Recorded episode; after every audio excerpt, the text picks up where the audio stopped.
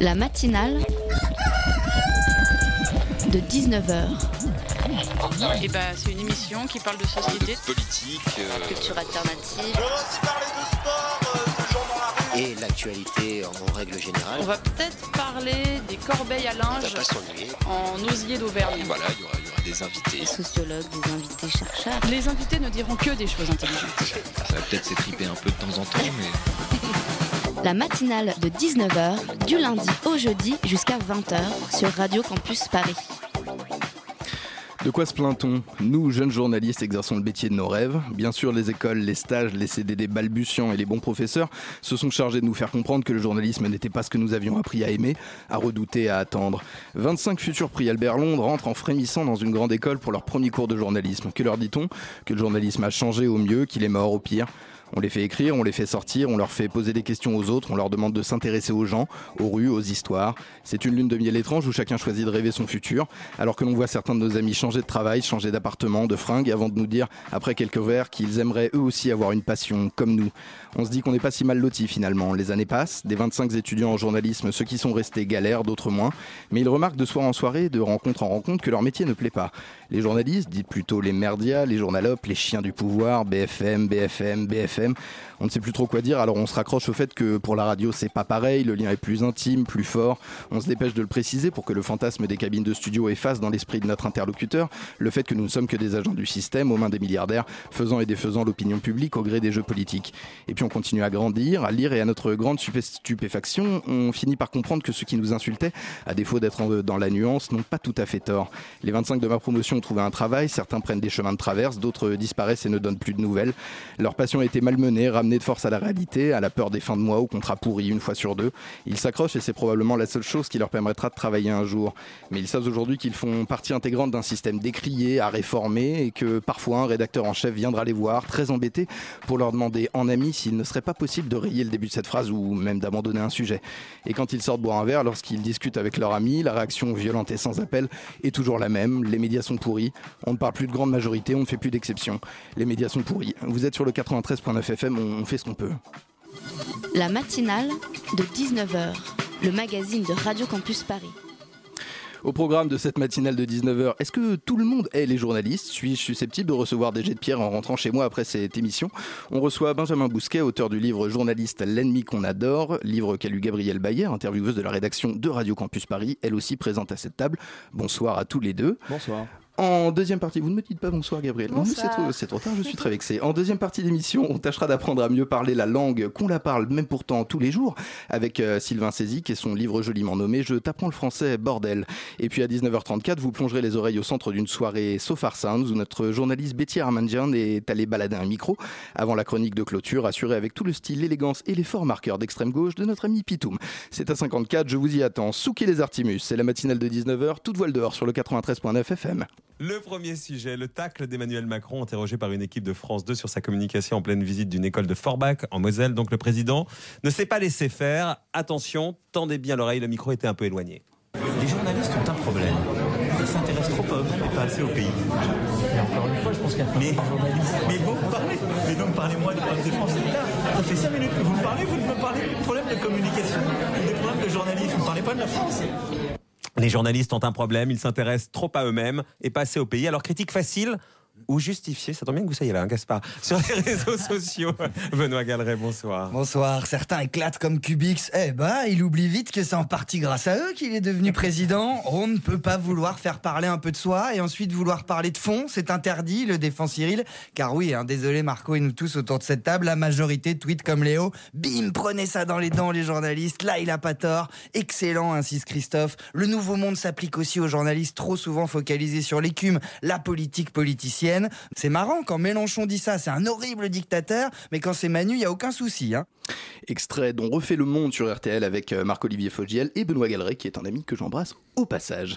Euh, journaliste, l'ennemi qu'on adore, le livre est aux éditions du Panthéon. Il coûte seulement, je dis bien seulement, 17,90€. Autant vous dire que je serais vous, j'en achèterais deux. Honnêtement, c'est donné. Vous avez vu comme je, je fais bien votre gentil. promo, c'est sympa. Benjamin Bousquet, journaliste lui-même et auteur de cette réflexion sur le métier, est avec nous à la table de la matinale. Ma première question est toujours simple, vous voyez ça comme un toboggan amical de, de lancement. Dans Oula. le sujet, est-ce qu'on a déjà aimé les journalistes en France? Je pense que euh, non. Merci. En Au fait, revoir, Benjamin. non, si on a, on a, on aime les journalistes. Je pense que les gens ont besoin des journalistes. Il y a une différence entre le besoin et aimer. Euh, les gens ont besoin de s'informer. Après, euh, c'est la cible, c'est la cible facile aujourd'hui. Ça l'a toujours été. Et ça l'est encore plus aujourd'hui avec les réseaux sociaux, les blogs et tous les axes de, de communication qui nous permettent à tous de commenter ce que font, ce que faisaient les journalistes avant, euh, pensant qu'ils étaient sur un piédestal et ce qu'ils peuvent plus faire parce que maintenant tout le monde peut le faire. Gabriel Bayer. Oui, donc votre livre, il traite des journalistes et des rapports qu'on peut avoir avec eux. Et vous, vous êtes vous-même journaliste, plutôt, plutôt jeune. Et vous vous adressez Merci. ce fait dès, Aux larges épaules. dès votre avant-propos. Est-ce que c'était compliqué d'écrire et d'écrire de façon juste sur un métier que vous exercez vous-même? Bah, ce qui est sûr, c'est que c'est une vision parmi d'autres euh, qui aspire à ouvrir le débat. Après, moi, j'ai pas euh, vocation à parler au nom de tous- les journalistes. Euh, comme vous l'avez dit, j'ai que 5 ans de- d'expérience, donc je suis en début de carrière, je suis jeune journaliste. Après, ce qui m'intéressait, c'était de constater que quand j'ai commencé, il y avait déjà cette méfiance généralisée autour de ce métier. Et puis, progressivement, ça s'est empiré jusqu'à l'année électorale qu'on vient de traverser. Et du coup, ce phénomène m'intéressait, c'est pour ça que j'ai voulu écrire sur le sujet. Après, j'ai pas du tout la, voilà, la prétention de dire que, que cette parole-là vaut la parole de tous les journalistes. Chacun vit son métier différemment. Certains se sentent plus euh, peut-être suspectés euh, par la foule que d'autres. Euh, moi, en l'occurrence, je me sens pas désaimé, je me sens pas malmené. Un peu quand même. Non, parce, peu. non, non, je, je- il y a une méfiance qui est généralisée à l'égard de ce métier. On peut la comprendre sur certains points. Il y a certains points sur lesquels on a envie de la défendre, de, de- de défendre le métier, mais je pense pas. Enfin, je vais pas dans la rue, je me fais pas caillasser euh, en tant que journaliste. Et puis déjà, c'est pas écrit sur ma Z. Enfin, je pense pas. Je voudrais revenir sur votre expérience personnelle. Euh, vous avez commencé euh, à vous rendre compte de euh, cette manifestation de désamour de la part du public à quel moment, dans quelles circonstances? En fait, je, je me suis inscrit sur les réseaux sociaux au moment où, ça, où Twitter a commencé, donc en 2009. Et très vite, je me suis rendu compte que c'était un, un axe de communication où les gens pouvaient se permettre tout, parce que une fois qu'on est derrière son clavier, son ordinateur, on peut, tout, on peut tout critiquer. C'était à peu près la période à laquelle je commençais à m'orienter vers le journalisme. J'étais encore euh, étudiant à ce moment-là. Et puis, j'ai eu la chance de commencer ma carrière au Canada, où la méfiance envers les journalistes n'est pas du tout la même. En France, on, on balance beaucoup sur les journalistes. euh, C'est, comme je le disais tout à l'heure, c'est un peu la cible facile. Dès qu'il y a un problème de société, on s'en prend aux médias, à ceux qui véhiculent ces problèmes de société. Et au, Canada, il y, avait, ce rapport qui était complètement différent. Il y avait un certain respect envers les journalistes. Et du coup, euh, bah, le- fait de voir les deux, de comparer les deux, m'a fait comprendre qu'en en France, il y avait peut-être un petit problème un peu plus qu'ailleurs. Euh, Dans votre livre, les questions du coup que vous posez sur euh, cette méfiance qu'on peut avoir à l'égard des journalistes, elles sont pas récentes pour autant. On les, on se les pose depuis très longtemps. Est-ce que vous trouvez ça normal que on n'ait toujours pas trouvé de réponse, qu'on n'ait toujours pas trouvé de solution ou Au contraire, est-ce que c'est en fait très normal de continuer à interroger tout en fait, à, le temps tout à l'heure, je parlais des, des réseaux sociaux sur lesquels on commande tout, etc. Allez-y, allez-y, excuse-moi. Je fais des petits gestes derrière la vitre, absolument. J'ai une petite Euh, conversation on- avec on- mon réalisateur. On, commande, j'embrasse. on commande tout sur les réseaux sociaux, etc. Et du coup, euh, aujourd'hui, c'est beaucoup plus visible. Effectivement, avant, on, on critiquait aussi, enfin, il y avait les mêmes critiques, etc. Mais euh, tout à l'heure, on a entendu Macron qui parlait des journalistes et qui disait les journalistes parlent d'eux-mêmes, Mais euh, Macron, il fait la même erreur que fait le grand public en général, même si on peut pas lui en vouloir, c'est qu'il confond ceux qui commentent et ceux qui informent. Il y a 99% des journalistes qui font très bien leur travail, qui euh, tendent le micro à un, agriculteur, un artisan, un ouvrier pour euh, récolter l'info, qui va sur des terrains de guerre, etc. Et puis il y a ceux qui commentent, qui bien souvent sont sur les plateaux télé, en, en costume, en costard cravate, etc. Qui commentent un peu tout. Et du coup, qui, qui, qui eux-mêmes disent, revendiquent l'étiquette de journaliste. Alors ils l'ont été peut-être, ils étaient peut-être même très bons, c'était peut-être même des très bons journalistes, mais euh, à partir du moment où ils, prennent ce rôle de commentateur, on n'est plus, euh, plus dans le rôle de journalisme. Donc ce serait une méconnaissance finalement du métier de journaliste qu'on aurait tendance à assimiler au métier de Oui, chroniqueur. oui, mais c'est comme pas, ceux qu'on voit oui, sur mais les pas- plateaux. C'est pas, euh, la faute, euh, c'est pas la faute du public. C'est-à-dire que quand euh, vous parlez de BFM, quand on, on se connecte à BFM TV, on est en droit d'avoir de l'information. Après, il faut pas se tromper euh, de la, de la manière d'utiliser ces chaînes d'information. Une chaîne d'information, c'est fait pour que dans les 5 minutes, on ait les titres principaux et qu'on qu'on soit informé puis qu'on puisse zapper. Sauf que les gens, en fait, ils font une autre utilisation de ça. Ils, ils mettent, ils passent une heure, une heure et demie sur BFM TV. Du coup, ils, ils entendent les éditorialistes qui commentent l'actualité. Ils ont l'impression de tourner en rond et d'avoir des experts qui ont un avis sur tout, etc. Donc, c'est euh, à la fois, on peut pas en vouloir au grand public de, de faire cet amalgame là entre les commentateurs et, les- et ceux qui informent, parce que bah, on leur impose ça, on leur, on leur montre que ça. Gabriel. Vous parliez des, des réseaux sociaux. Est-ce que pour vous, euh, l'arrivée d'Internet, euh, Twitter surtout beaucoup, est-ce que ça c'est un, un basculement dans notre rapport à l'information Ça c'est certain parce qu'il y a tout. Je parlais avec une journaliste qui est, voilà, qui est assez connue du grand public, c'est Rutel Krief qui travaille sur BFM TV et elle disait euh, les attentats de, Charlie Hebdo et de l'hypercacher, on a été vachement critiqués parce que pour nous c'était tout nouveau. Et elle disait euh, contrairement à ce qu'on pouvait voir sur les réseaux sociaux, l'avantage d'une chaîne d'information quand vous avez une vidéo euh, qui sort, une vidéo de des attaques, etc. Si elle passe sur BFM, iTélé, etc. Il y a quelque part la promesse qu'elle a été vérifiée, que l'info a été recoupée, etc. Comparé aux réseaux sociaux où n'importe qui peut poster une vidéo. C'est peut-être là où se démarque le journaliste de celui qui, euh, qui se prétend journaliste sur les réseaux sociaux. Mais ce qui n'est malheureusement pas le cas, ce devoir d'excellence qui est censé avoir euh, BFM TV, on a vu à plusieurs reprises, et même si Routel Krief Ouais, défend son ils ont, ils ils fait des erreurs. Ils, ils ont fait des erreurs, notamment pour les attentats, mais c'était une première. Et c'est vrai que vous comparez le traitement médiatique du 13 novembre à celui de l'hypercacher, par exemple. Euh, Il y a déjà des nets progrès, Euh, même si euh, on peut reprocher encore 50 000 choses à BFM TV ou la chaîne d'information en continu. Il y a déjà des enseignements qui ont été pris par rapport à l'événement de 2015, enfin de, janvier 2015, par rapport à l'événement de novembre 2015. Donc ça progresse. C'était une première les attentats de, Charlie Hebdo, donc c'est c'est compliqué quand on découvre, quand on quand on sait pas faire, qu'on n'a pas eu l'expérience avant, etc. Vous parlez des, des reproches qu'on qu'on a pu faire à BFM avec leur traitement de, de l'hypercacha. Est-ce qu'on est très exigeant envers les journalistes, plus en plus que Bah, envers justement, d'autres à, professions à- à une époque où tout le monde, à une époque où tout le monde peut commenter plus facilement, on est en droit d'attendre des journalistes euh, un peu plus en fait que, que le commentaire à outrance. Donc forcément, on est beaucoup plus exigeant. Et puis bon, euh, il y a les marquages politiques de chacun. euh, quand quand des, gens de droite voient des articles anti-manif pour tous, ils sont pas contents. Par contre, quand ils, ils voient Hollande en une d'un journal qui est qui est critiqué, là ils sont contents. Donc je veux dire, les, journalistes, on, on, les hait quand ça nous arrange et on les adore quand ça nous arrange aussi. Donc moi, je, si vous voulez, pour moi, le, le, les réseaux sociaux, etc., tout ça a changé un peu la donne, mais moi j'ai tendance à le prendre comme un défi. Aujourd'hui, les journalistes, en plus d'informer, ils ont, ils ont le devoir de lutter contre les fake news, de lutter contre la désinformation, etc. Et c'est une nouveauté par rapport à avant. Il y avait les critiques, elles étaient là avant, mais ça c'est une nouveauté. Il faut lutter contre les fake news, contre tout ce qui circule, qui pourrait mettre à mal l'information. Aujourd'hui, vous regardez sur les sites internet assez, de, de médias, c'est assez euh, amusant parce qu'on voit des articles euh, qui disent euh, non, machin truc n'a pas dit ça. Alors c'est un peu surréaliste en fait quand on y pense parce que si euh, s'il a pas dit ça, on n'a pas besoin d'en parler. Maintenant, Mhm. on est obligé de le faire parce que justement, il faut démentir ce qui circule un peu sur les réseaux sociaux. Donc c'est un nouveau défi. Moi, j'ai plutôt tendance à le prendre comme un défi et un défi, c'est euh, quelque part euh, stimulant.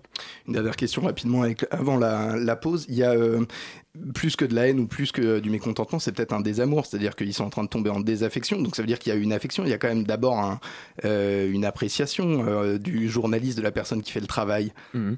Bah, le, le, en fait, bon, il y a, plusieurs critiques euh, que, j'essaye de soulever un peu dans le bouquin, notamment le, fait de, de faire la différence entre ceux qui commandent, ceux qui informent. Puis il y a énormément de critères. Y a le, vous parliez tout à l'heure dans votre introduction de, du fait que les médias appartiennent à des riches milliardaires, etc. Donc on a l'impression que ils, ils servent que les intérêts de, de ces propriétaires-là. Donc euh, le, le gars qui est au SMIC euh, pas forcément l'impression que le monde qui est représenté dans les médias est le même que le sien, etc. Après, l'avantage de la France par rapport à d'autres pays, et moi pour le coup j'ai vécu au Maroc et je peux témoigner de, de ce que ça peut être, euh, en France on a un pluralisme médiatique qui est assez exceptionnel. Vous allez de l'humanité à valeur actuelle, vous avez quand même un panel assez large et il n'y a pas de secret. Pour être bien informé, il faut puiser l'information un peu partout, il faut prendre le temps. Alors moi, en tant que journaliste, euh, ça fait partie de mon métier de regarder un peu partout, donc je, je m'estime bien informé. C'est vrai que quelqu'un qui a un travail, euh, qui a pas forcément le temps d'acheter euh, différents journaux, etc., c'est plus difficile pour lui.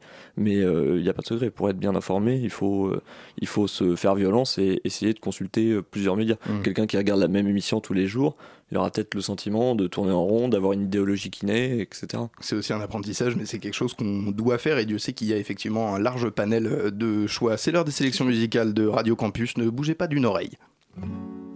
Living in a world so cold, so crowded. Fighting for your soul, don't you ever doubt it?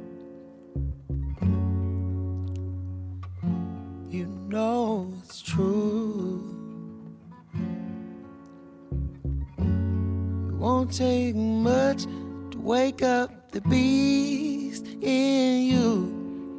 You know when I'm drinking, all I need is a drink, and I can't take no more. Sitting in the middle, no. Sitting in the middle,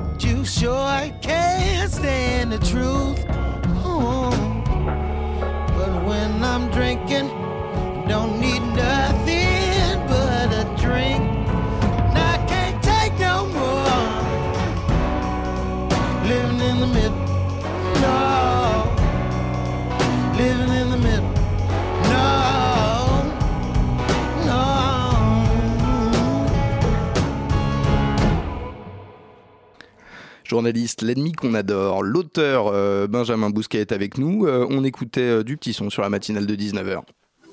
La matinale de 19h, le magazine de Radio Campus Paris. C'est le sujet de ce soir en première partie de la matinale de 19h. Euh, comment les médias sont-ils perçus dans l'imaginaire collectif? Gabriel Bayer de la rédaction de Radio Campus Paris mène cet entretien.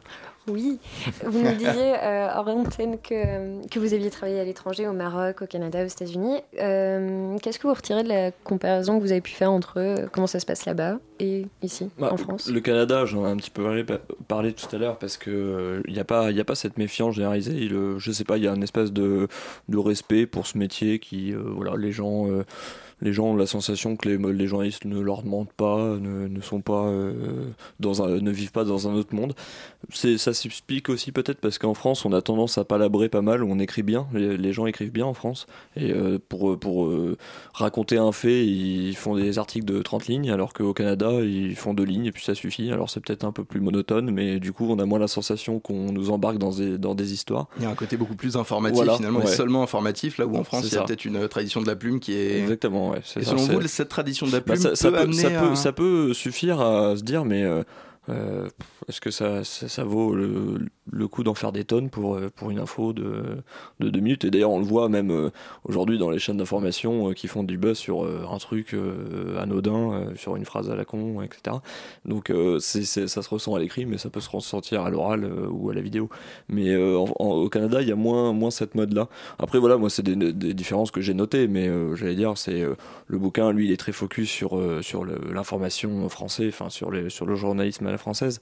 Mais il y a une, chose qui est sûre, c'est que selon les, pays où vous vivez, selon les actus que, voilà, que vous voyez, le, pire pour un individu, c'est d'assister à une scène et de voir cette même scène retranscrite dans les médias d'une façon différente dont lui l'a vécu. Et je prends un exemple tout bête, mais dans une manifestation, vous êtes euh, au milieu d'un cortège, il y a 200 000 personnes, et puis vous manifestez en paix, euh, il n'y a, pas de- y a pas de débordement, etc. Et puis à la fin de la manifestation, il y a 30 connards qui foutent le bordel.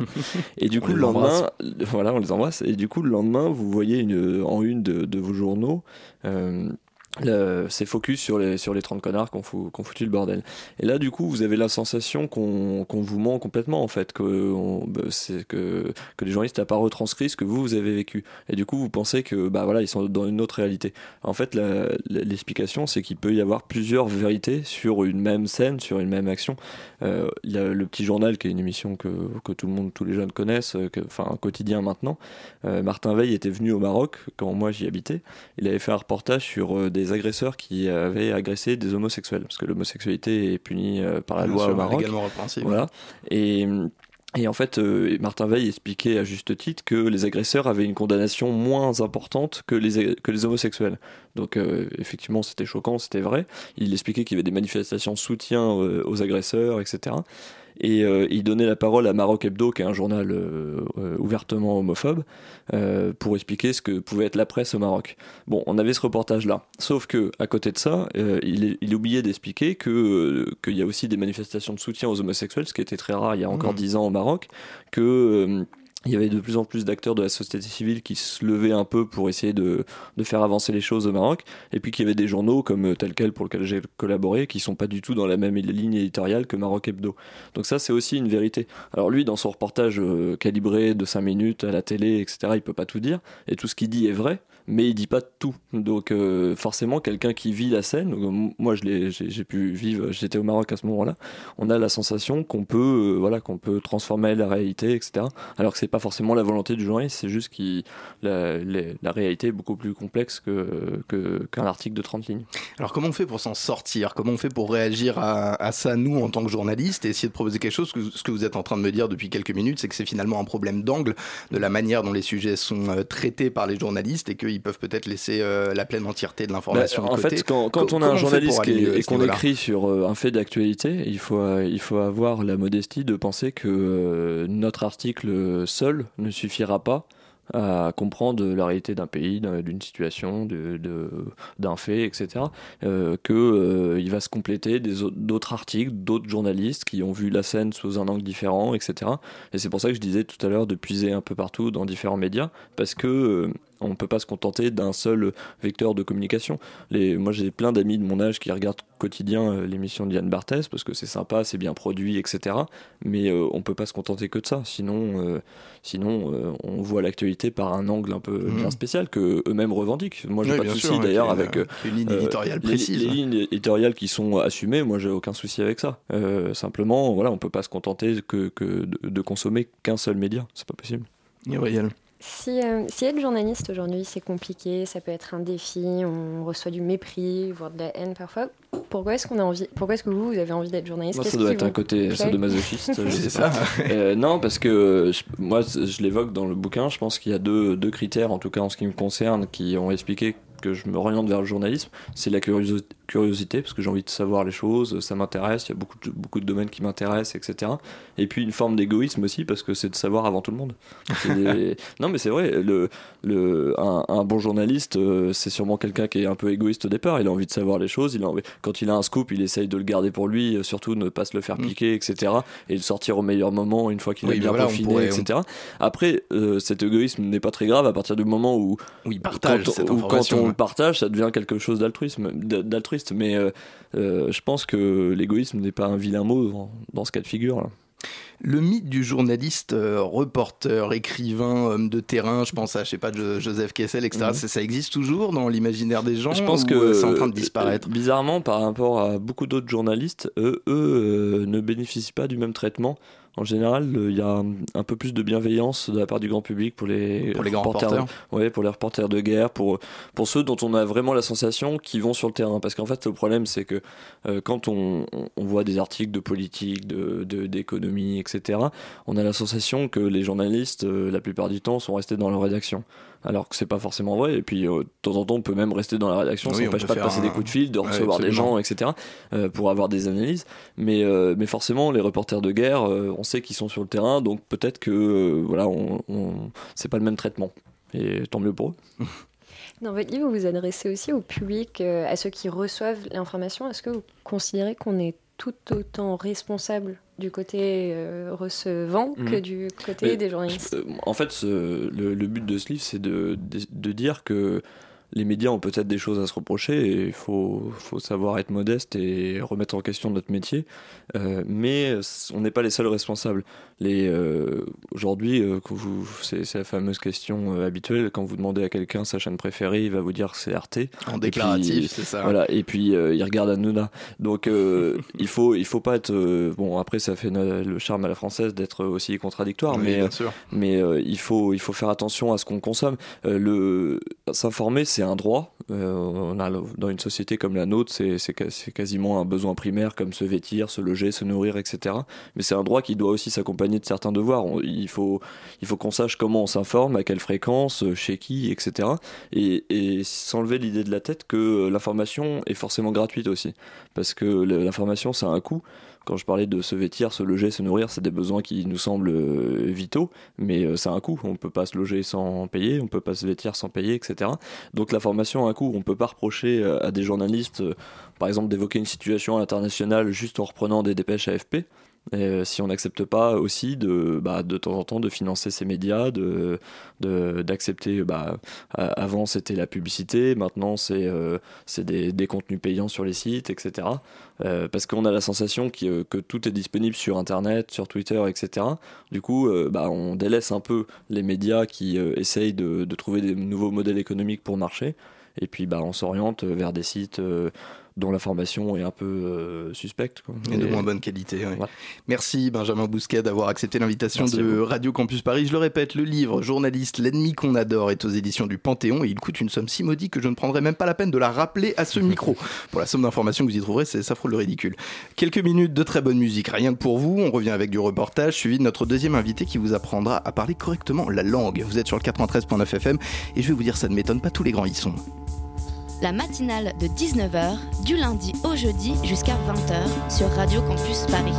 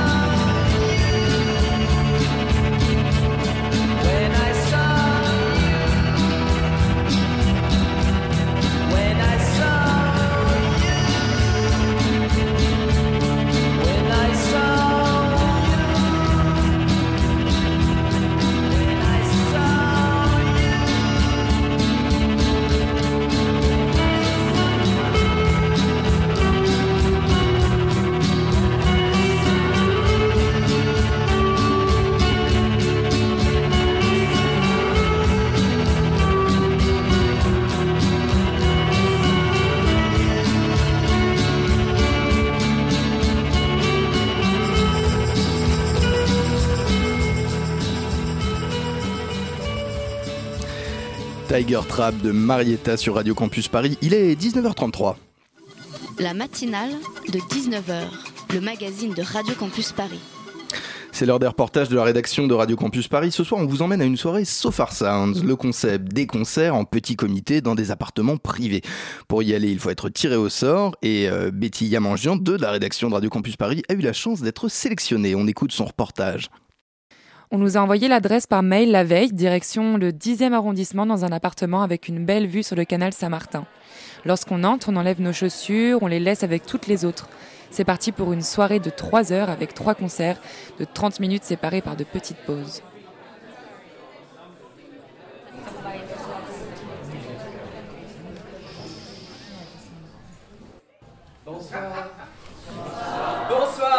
Ça va Vite fait Ah, écoute, je comprends. Euh, bienvenue à Sofa Sound.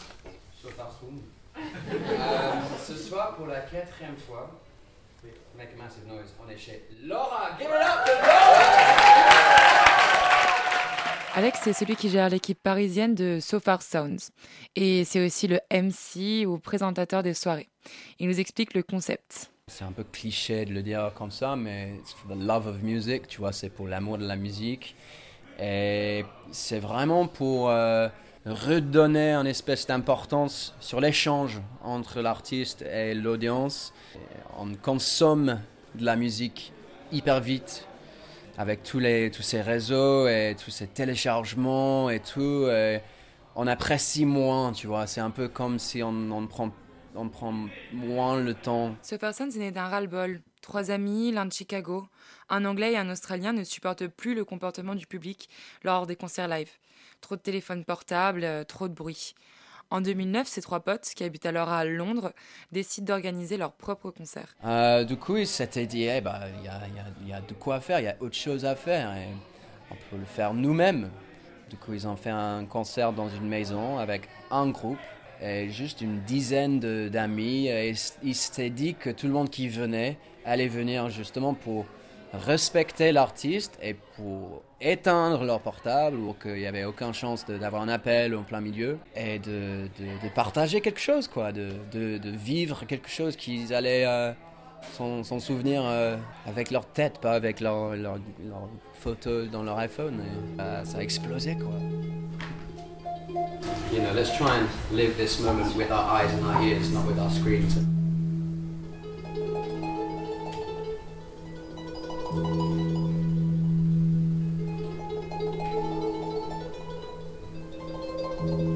Laura, qui est l'hôte de la soirée, partage avec nous ses expériences so far chez elle. Ça fait deux ans euh, qu'on organise des concerts chez nous. L'idée est qu'on a la chance d'habiter un un endroit assez grand et euh, autant en faire profiter un maximum de gens. Ça rend chaque soirée assez exceptionnelle. Jérémy et Firmin sont deux adeptes qui nous parlent des conditions d'écoute des soirées so far. C'est l'opportunité euh, unique de- de- d'avoir euh, d'avoir un son euh, qui, est, qui est absolument pur, sans, sans, sans parasite de voix ou de, de, de quel- quelconque euh, son qui soit en fait. C'est absolument fabuleux. Généralement, euh, So Far Sound, ouais, c'est euh, c'est absolument doux en fait, c'est ça qui est génial. ouais. C'est lieu au lieu. En Ça fait. qui est génial. Vu que c'est intimiste et tout, donc c'est euh, comment dire, c'est calme, c'est posé. On est là tous assis par terre et tout, donc c'est une espèce de communion. euh, on est là pour l'artiste. et pour- It's time for you to move. It's time to get on stage.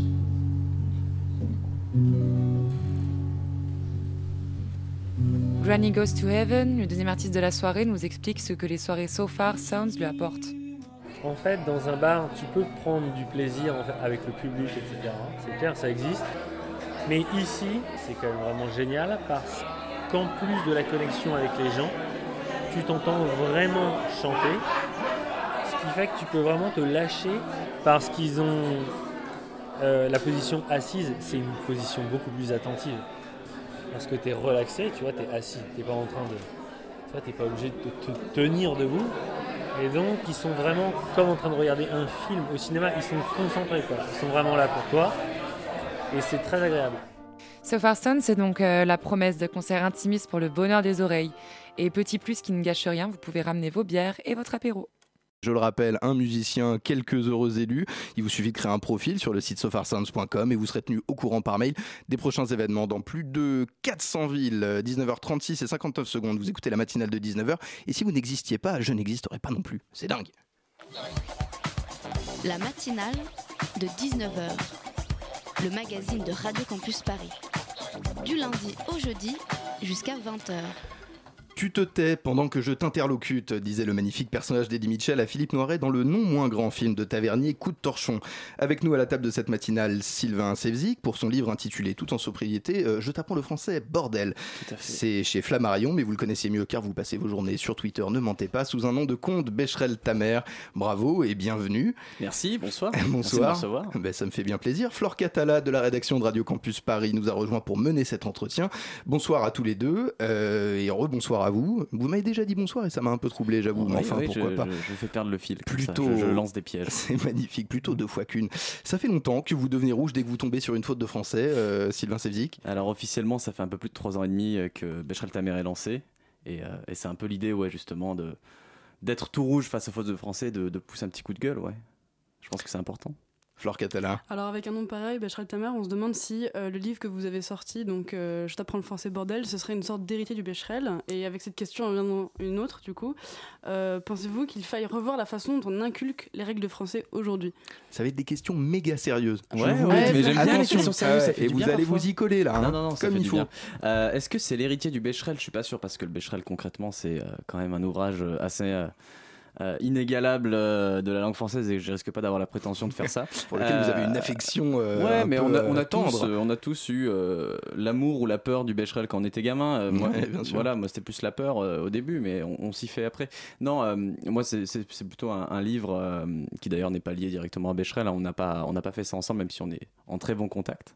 Mais voilà, l'idée c'est surtout de, de montrer des fautes marrantes aux gens, un peu choquantes, et de se dire, bah, est-ce qu'on peut en tirer nous de leçons et est-ce qu'on peut essayer d'avancer, euh, de faire avancer un peu le truc? Ouais. Vous allez nous en, nous en donner quelques-unes euh, à un, à un moment, euh, peut-être après une petite euh, pause musicale, pas tout de suite. Est-ce qu'on Mm. est-ce qu'on ne dramatise pas trop euh, cette question de l'orthographe absolue? Moi, c'est quand même euh, une question que je me pose, gardée de main de maître par euh, le, les ténors de l'Académie française dans leur temple. Ouais, bien sûr. Bon, on a cette image en effet, et, euh, c'était drôle justement au début où, on- on- où les journalistes essaient de me, de me voir et ils pensaient euh, voir un mec de 60 ans euh, entouré de dictionnaires vieillissant. Alors et, que pas du tout. Et non, voilà. Et du haut de mes 25 ans, La j'essaie radio aussi ne vous rend pas honneur, mais vous n'avez certainement pas 60 ans, euh, je Eh veux bien, dire merci. vraiment.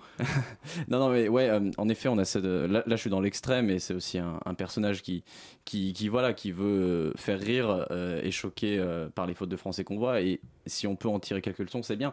Mais, euh, mais voilà, bien sûr, moi, je suis dans la vie pas le plus grand des, des grammaires nazis. euh, et, euh, et je pense qu'en effet, si on sait se faire comprendre, c'est déjà pas mal. Mais c'est vrai que le français, la langue française, c'est un facteur, un facteur social, pardon, quand même assez compliqué à gérer parce que quand vous faites des fautes dans des CV, dans des courriers officiels, que ce soit dans des bandeaux télé de journalisme, de partout, en fait, ça, ça porte préjudice à l'image, ça, ça fait pas crédible, ça aide pas.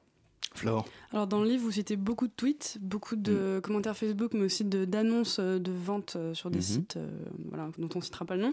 Euh, Est-ce que vous pensez que euh, les réseaux sociaux sont la porte ouverte aux fautes de français en masse? Bah, c'est vrai qu'on écrit énormément sur les réseaux sociaux et moi je pense que là tout de suite on n'a jamais autant écrit euh, dans l'histoire en fait. Enfin, on communique que par écrit, on communique euh, par euh, texto, par Facebook, par euh, Messenger, par tout ce que vous voulez. Mais Et- alors on pourrait penser justement que ça va peut-être amener les gens à écrire de mieux en mieux. Eh ben- Rappelons-nous de l'écriture SMS Eh de ben quand voilà, on avait 14 ans. quand même. Exactement, mais il y a eu une évolution déjà. Y a Et justement, parce qu'on est passé, là, plus personne n'écrit en SMS, il y a quand même une sorte de langage assez différent qui s'est développé Mm. sur Twitter chez les, chez les jeunes que je découvre. C'est toujours un plaisir, mais il y a, il y a quand même une évolution, il y a un mieux. Euh, mais voilà, on est toujours, euh, voilà, si on écrit beaucoup, on a aussi plus de chances de faire de fautes, mais on peut essayer de s'améliorer aussi. Enfin, c'est un peu le, pour et le contre en fait. La, la balance est, difficile, mais, oui, les réseaux sociaux, c'est c'est l'espace privé des gens, euh, d'un côté aussi privé et public, donc ils font un peu ce qu'ils veulent. J'ai l'impression qu'on est déjà presque trop vieux pour. euh, C'est-à-dire que notre niveau de français à nous, euh, c'est euh, patiner, amélioré avec l'âge, mais euh, vous avez peut-être regardé un petit peu ce qui se faisait dans des tranches d'âge qui étaient plus des personnes de 14, 15 Ah, ans. hein, on, a un peu de tout, hein. tout. Si on regarde les groupes Facebook de, de, de- de parents qui parlent de leurs gamins ou des bons plans chez tel magasin ou, ou autre, on a aussi de belles perles. hein. Il faut pas, faut pas croire que c'est seulement les, les, en- les jeunes en fait qui font des fautes. Hmm. Tout le monde fait des fautes et les jeunes, il y en a qui nous surprennent justement et qui font de moins en moins de fautes aussi. hein. C'est c'est très très varié. Grâce à l'aide d'Internet. Qui Grâce à l'aide d'Internet, bien sûr. Espérons. Moi, j'aimerais bien que qu'Internet aide un peu les gens à, à faire attention aux fautes. Pour donner peut-être un peu des exemples euh, croustillants à nos auditeurs, euh, est-ce que ce, Ça serait, ce serait quoi la pire faute euh, que vous ayez croisée? Bah, Faites-nous un petit florilège, là, exactement, en commençant par peut-être votre, votre, votre top 3 ou... euh, C'est toujours un, un truc un peu compliqué à faire parce que j'en ai vu vraiment mais des, milliers des- et ouais il y en a des, énormes. Et je me souviens sur une, un site d'une chaîne d'infos en continu euh, qu'ils avaient, ils avaient écrit recrudescence en deux mots. Donc une recrue euh, La fameuse- d'essence. La oui, recrudescence. l'essence euh, voilà il y a eu bon bah il y a évidemment tous les euh, Sava et Savea mais ça c'est du classique Mm. on a on a pas mal de néologismes qui sont qui sont très sympas genre euh, sang blanc euh, sang plus loin blanc mais comme un sang qui est blanc J'avais Euh, vu passer ça, ouais. ouais, Ouais, ouais, mais voilà, on en a plein de. Moi, c'est celles qui me, Qui me font le plus, le plus. Ouais, mais qui me font le plus rire aussi parce que on arrive à voir que le sens finalement est secondaire et qu'on arrive à des mots euh, Et complètement voire même qu'il se réapproprie euh, lui-même ou ouais, finit par ça. évoluer et transformer. C'est un peu la, la- la- la question qui sous-tend l'intégralité de ce débat. Est-ce est-ce qu'on est dans une évolution de la langue ou est-ce qu'on est dans un travestissement de la langue selon Bon, vous? là, c'est un peu bourrin comme, euh, comme évolution, mais, qui ah oui, mais- non, non, mais comme, euh, comme évolution, non, non, travesti. Je suis très bien, moi. Non, pas de souci. Non, non, mais euh, en effet, là, il y a eu la, la grande question de la réforme de l'orthographe qui en fait traîne dans les cartons depuis 20 ans et qui Ouais, a été remise sur le tapis l'année dernière ou l'année d'avant, je sais plus. Mais euh, en effet, quand on écrit Nénuphar euh, PH ou F, euh, honnêtement, moi je m'en fous euh, dans le sens où on, on, on dit plus euh, diantre, on dit plus euh, ménestrel, enfin tout a évolué. dommage. C'est Et c'est dommage qu'on dise bien plus dommage. Mais je veux dire, voilà, on parle pas le même français que dans qu'il y a 100 ans, qu'il y a 200 ans, et c'est normal, et ça évolue, ça continuera d'évoluer, et c'est pas plus mal finalement. Moi, je suis pour aussi que ça évolue.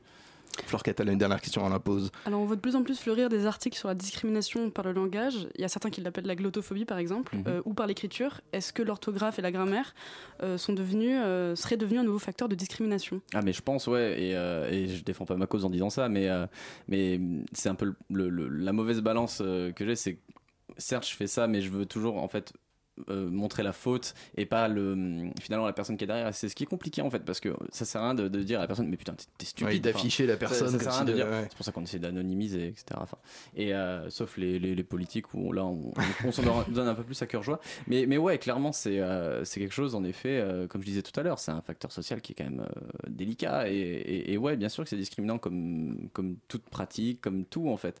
Mais c'est pour ça qu'il faut faire attention et c'est ce sur quoi j'essaye d'être vigilant en tout cas de mon côté. Et même si c'est pas facile tous les jours et que c'est pas forcément ressenti comme ça et euh, voilà Vous restez avec nous, les sélections musicales de Radio Campus Paris, ça continue malgré la pluie, malgré les guerres, coûte que coûte. Vous écoutez Radio Campus Paris et c'est beau de vous voir grandir. À tout de suite.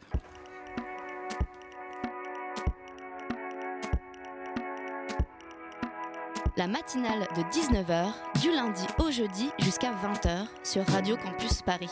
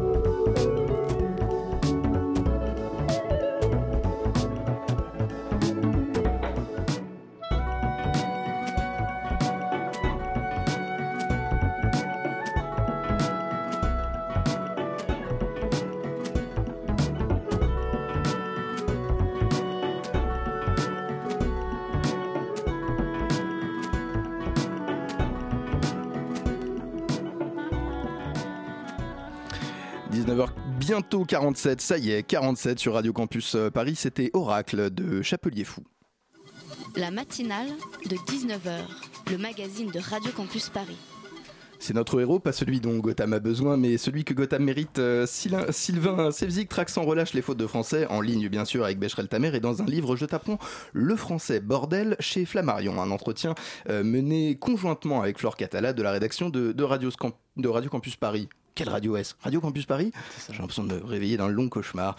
J'aimerais reprendre euh, ce débat en, en- en jetant un peu sur le feu le sujet de l'écriture inclusive, euh, sujet largement débattu ces derniers temps. Vous en pensez quoi? Ça va vous faire trop de boulot? C'est nécessaire? Euh, moi, c'est vrai que j'ai découvert ça un petit peu tardivement et c'est arrivé d'un coup en fait aussi dans les médias. J'ai l'impression, même si je le voyais un petit peu sur Internet.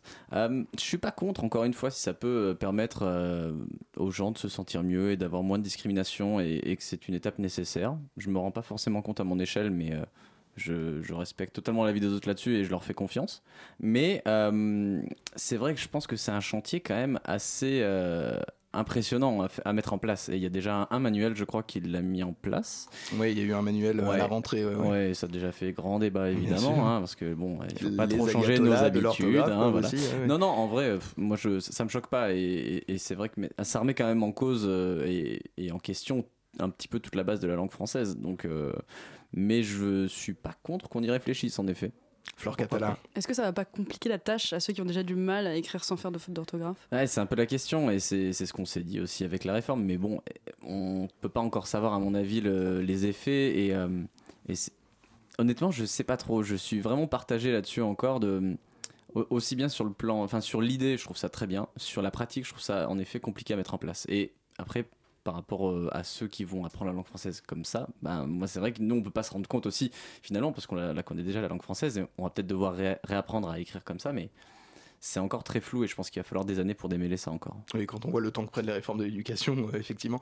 Alors, on n'a pas l'air comme ça parce qu'on est engagé dans un, un débat de, de très très bonne facture, mais enfin, vous êtes drôle sur Becherel Tamer, je le dis, je n'hésite pas. Merci. Vous êtes dans l'humour, on se précipite un peu dans le lol. Euh, Il y, a, il y a un- il y a un besoin euh, de faire passer ça, c'est quelque chose qui va mieux passer, de reprendre les gens sur l'orthographe, ou c'est simplement parce que vous êtes un, un- un peu un ménestrel? J'en Ah, profite pour je- le, je- le replacer. Je suis un peu un ménestrel. Ouais, non, non, l'idée de base, c'était vraiment de, de faire marrer mes potes et, et c'était pas forcément euh, directement porté sur la langue française. C'était plus, euh, regardez, euh, c'est drôle, euh, ces fautes, elles sont débiles, c'est marrant. et c'est devenu en fait. quand j'ai créé Becherel ta mère, je me suis rendu compte que énormément de gens étaient impliqués sur. La, pureté, si je puis dire, de la langue française, et, et je me suis dit, ah ouais, il y a quand même quelque chose d'intéressant, et c'est vrai que bah ouais, c'est marrant d'avoir une faute, deux fautes, trois fautes. Quand c'était dans les commentaires Facebook, c'était sympa, mais quand j'ai vu qu'on m'envoyait énormément d'articles de presse, de publicité, de discours de politique, etc. C'est là où on se dit, ouais, merde, il y a quand même un, petit problème euh, de fond euh, et les Français, ils sont attachés. Donc, essayons de faire quelque chose de plus intelligent que juste ces blagues. Et si on peut le faire passer avec humour, bah tant mieux, moi ça m'amuse un peu plus. Pour revenir un peu sur le travail euh, que vous avez fait pour réaliser ce livre, comment vous avez déniché euh, toutes ces fautes, euh, tous, ces, tous ces petits euh, commentaires euh, truffés de. Alors, les... De talent. De, ouais, ouais, De talent. Faut être talentueux pour être aussi Non, bon non, non. Parfois, ça devient de l'art. Ouais, bon, il y, a- il y a des trucs encore parfois qui arrivent à m'échapper. hein. Euh, Personne n'est parfait en orthographe. Non, non. Par contre, concrètement, c'est très très collaboratif. hein. C'est euh, tous les fans, sur- surtout sur Facebook, qui m'envoient euh, énormément de, de- de captures d'écran, de photos. Et, euh, et sans eux, je pourrais pas parce qu'on peut pas finalement chercher une faute. On tombe dessus plus qu'autre chose. Mais je vais pas aller éplucher toutes les pages de sites de vente en ligne ou, ou autres pour, pour les trouver. Ce serait un peu fastidieux et, même un peu stupide. Il y a, il y a un, appro- un appauvrissement, je vais y arriver. Il y a un problème avec, euh, avec les médias et la manière dont aujourd'hui, euh, on, voit quand même il y a une majorité euh, des euh, clips que vous postez, euh, des photos que vous postez, etc., qui concernent des médias. Arrêtez, euh, Pitou nous argent en studio, il est en train de jouer avec la lampe là. Vous croyez que je vous vois pas? Restez tranquille, votre, temps viendra. Est-ce que, à votre avis, ouais, voilà, il y a une responsabilité des médias euh, dont l'orthographe laisse à désirer trop souvent? Bah, c'est un petit peu le, le- la cible parfaite, c'est le, le stagiaire des bandeaux télé. euh, Le fameux. euh, le fameux. Qui est- qui est le stagiaire des pas bandeaux le- télé Je ne suis pas le, le- le- le premier à avoir dit que c'était un stagiaire, j'en joue, mais bon, je pense que c'est des gens qui, qui ont quand même un travail euh, un peu fastidieux. Énorme. Ouais, bien sûr. Et, Non, non, mais oui, et clairement. pas, pas agréable du tout. Donc, c'est plus l'idée d'ailleurs de dénoncer ce que la chaîne fait derrière. Mais Hmm. non, concrètement, les, les- les chaînes d'infos, en effet, par exemple en continu, elles ont un travail qui est quand même. Euh, très très très tendu donc euh, c'est en effet une cible facile c'est un peu tiré sur l'ambulance. Mais les médias globalement devraient, enfin, ont le devoir de faire attention aussi à la langue française quand on voit des, des- des couvertures de, de quotidiens gratuits euh, numéro 1 avec des fautes dans le, dans le titre ou le sous-titre, on peut se poser des questions, ouais. Catal, une dernière question très rapidement. Est-ce qu'il y a des fautes plus acceptables que d'autres? Euh, je pense que ça dépend plus du contexte que de la que du type de faute. Enfin, disons que en effet, j'ai pas envie de de- de- d'engueuler. Euh, si vous voulez, parfois on m'envoie des captures d'écran de personnes qui ont perdu leur chien et qui. euh, et je trouve ça horrible. Je vais pas poster le, le, le, commentaire d'une personne qui a perdu son chien. C'est saucisse avec deux S, Ouais, voilà, enfin, c'est affreux. Je veux dire, bon, là, ok, euh, c'est ça, ça part du sentiment, ça part de l'humain. Non, non, concrètement, je pense que ouais, il y a des- des c'est pour ça qu'on essaie de tout rendre anonyme, c'est que finalement euh, la faute est acceptable en fonction aussi du milieu social, etc. etc. mais concrètement, il n'y a pas vraiment plus, euh, euh, au point de vue français, de faute acceptable ou, ou pas, mais il y en a des, des plus fourbes que d'autres, je pense. Merci à vous, Sylvain Sevzik. Je le rappelle, votre livre Je t'apprends le français bordel est sorti chez Flammarion et ça coûte combien il coûte? Combien coûte-t-il? 14,99€, Eh c'est bah, pas moi qui ai défini le prix. Et bah c'est rien du tout. Je serai vous, j'en prendrai une caisse. Euh, Sylvain, vous restez avec nous. C'est pas pour vous donner des ordres, mais c'est que c'est l'heure de la chronique de clôture, assurée par un homme euh, dont la seule faute est peut-être d'être trop doué. Vous êtes et vous resterez sur le 93.9 FM. La matinale de 19h. Le magazine de Radio Campus Paris. Du lundi au jeudi jusqu'à 20h. Ça va toi Ah, ça va bien, T'as ouais. pas du tout écrit de lancement ce soir. hein Ah bah comme d'habitude, à un moment va falloir s'y faire. Oui, bah oui. Ceci dit, si j'avais écrit un lancement, il aurait été bourré de fautes et je me serais senti super mal. C'est vrai. Il y a des gens qui saignent des yeux quand ils relisent mes chroniques, c'est pour ça que je l'ai dit en et, fait. et on est sur le point de saigner des oreilles pendant les 4 prochaines minutes. Mais non, ça va bien se passer. François François, fiefé, mondain, impertinent, flibustier, mignon, intermittent, fiable, mais pas quand l'imprimante veut pas. Ah. C'est un peu une private joke, comme Je on dit dans le cette- milieu. Je hais cette imprimante. Auditrice, fidèle, merveille, irremplaçable, mon vice. Nous sommes lundi et dans le déni le plus absolu. Tandis qu'en Tchétchénie, on continue Pépouze à enfermer, torturer et tuer des homosexuels parce qu'ils sont homosexuels. Oui, Pépouze. Ça a rimé avec un truc que je dirais pas. Et tout le pays ferme, tous les pays pardon, ferment bien leur gueule. Alors que si la vraie vie c'était Internet, on aurait à peu près 10 millions de personnes qui gueuleraient Godwin Mais le monde n'étant qu'un perpétuel rappel de la médiocrité crasse de ses habitants où tout espoir de mieux est réduit à néant comme l'orthographe des commentaires sur Facebook, on se contente donc d'être triste quand un article sur le sujet tout en reprenant de la choucroute. Bonjour. Notre réalisateur a fait un AVC. Bonjour. François. François. François, est-ce que tu sens ce tremblement soudain Là, regarde l'eau dans ton verre qui se parsème d'ondes circulaires comme dans un célèbre film qui a essayé de nous faire croire que les dinosaures étaient coulés sans plumes. Il arrive Il vient pour nous Il va nous bouffer, putain Mais qui, Pitou Ah, Qui le FMI Ce monstre néolibéral, il arrive C'est la fin, François C'est la fin Allô, calmez-vous, mon vieux. Vous allez nous faire un AVC avant la fin de la chronique. J'aurai trois minutes à meubler et vous savez que je suis pas très très doué en improvisation. Oui, non, pardon. Pardon, c'est juste que rien que l'idée de lire leur nouveau rapport, ça me file des plaques sur tout le corps. Mais puisque c'est ma mission sur cette radio de rappeler où est le mal absolu, j'y vais. Je me lance. Le FMI donc. Alors, le Fonds monétaire international est une, institu- une institution internationale regroupant 189 pays dont le but est de promouvoir la coopération monétaire internationale, garantir la stabilité financière, faciliter les échanges internationaux, contribuer à un niveau élevé d'emploi, à la stabilité économique et faire reculer la pauvreté. Ça fait, ça fait des bonnes semaines. Oui. hein. Bah, on dit, on dit ça, on dit rien, hein, mais en gros, le but c'est d'aider notamment les pays qui sont dans la dèche en leur filant de la thune à condition qu'ils suivent les recommandations qui sont généralement bien bourrines niveau libéralisme, hein, genre austérité, tout ça, comme ça a été le cas en Grèce par exemple. Donc quand le FMI sort un nouveau rapport pour donner des conseils à tout le monde, et cette formule n'a jamais été aussi vraie puisqu'il s'agit bien de conseils pour l'ensemble des pays du monde, le gauchiste qui sommeille en moi s'affole un tout petit peu du bulbe en se disant que ça va être la merde, sauf que, séisme dans les milieux libéraux, cette fois-ci les recommandations encouragent redistribuer les richesses, putain. Nom de Dieu.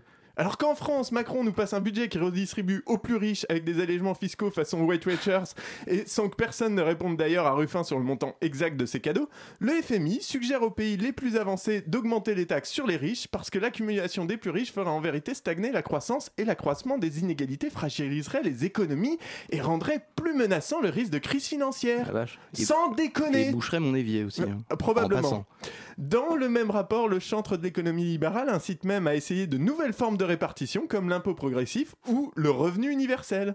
Donc à ce moment-là, on a les républicains, les, les marcheurs et toute la rédaction du Point de Challenge et du Figaro qui sont en PLS. Clairement. Sauf que Sauf qu'en fait, c'est pas nouveau ces recommandations. J'ai cherché, en 2015, il y a une étude du FMI déjà qui annonçait que les bénéfices des plus riches ne retombaient pas sur les plus pauvres et encourageait à taxer le et du coup le FMI encourageait à taxer le patrimoine et à lutter contre l'évasion fiscale. Sans déconner. En 2013 déjà même chose, taxer les plus riches pour tenter de sortir définitivement de la crise. Alors en fait, j'ai cherché un peu, journaliste d'investigation. Important. En fait, depuis 2008 et l'arrivée d'Olivier Blanchard comme économiste en chef, on a pu observer un changement de paradigme dans l'approche du Fonds monétaire international. Aujourd'hui, c'est Piketty et son capital du 21e, du 20e, 21e, je sais plus. 20e. 20e, voilà, qui participent à ce mouvement mettant en cause les politiques libérales menées dans l'ensemble de nos sociétés occidentales. Pourtant, Trump et Macron, entre autres, réduisent les impôts des plus riches, comme d'autres croient encore que la Terre est plate. Mais quand les seconds nous font marrer sur Reddit, c'est dans les abîmes du bout du monde que les autres nous précipitent. Et c'est le FMI qui le dit. Merci mon roudoudou, une fois de plus vous franchissez avec l'aisance du bouquetin montagnard toutes les frontières du gauchisme international. Et C'est aussi pour ça qu'on vous aime. Et je n'ai pas dit bite une fois. Félicitations Vous êtes sur le 93.9. La matinale de 19h, le magazine de Radio Campus Paris. Du lundi au jeudi jusqu'à 20h. Nom de Zeus, on papote, on papote et il est déjà presque 20h. Que des numéros 10 dans ma team, comme disait François Mauriac. Ce soir, on remercie avec des larmes dans les yeux Elsa Landar, Air Force One de cette radio, Nina Maman Beltram, rédac chef qui veille au grain avec toute la tendresse de la K47, Gabriel Bayer et Flore Catala, co-intervieweuse et intelligence de cette émission entre mes blagues stupides et de nombreux autres. Tout de suite, qui vois-je trépigner d'impatience derrière la vitre? C'est ces pièces détachées. Mais véritablement, tu as un problème avec le mot trépigner. Je suis Oui, je, mais, calme. mais vous trépignez, je sais que vous êtes stressé, je le vois. Qu'est-ce qu'on a La vie est douce Ah oui, très douce. Bien. La vie est engagée également, pièce détachée est engagée ce soir aux côtés de Sarven Osaltin, président de la péniche Anaco qui est menacée de fermeture. C'est une péniche qui se trouve dans le 19e arrondissement. Eh bien, cette fois, c'est moi qui m'en lèche les, les babines d'avance. Je n'oublierai pas dans mes remerciements Pitoum, qui étrangement n'a toujours pas été foutu à la porte, ainsi que Betty Armagian, pour qui effectue avec nous sa première ce soir, et à la réalisation de Sensei PH, Samouraï Zen des ondes. Tout de suite, pièce détachée, à suivre sur le 93.9. Adios, compañeros, c'était la matinale.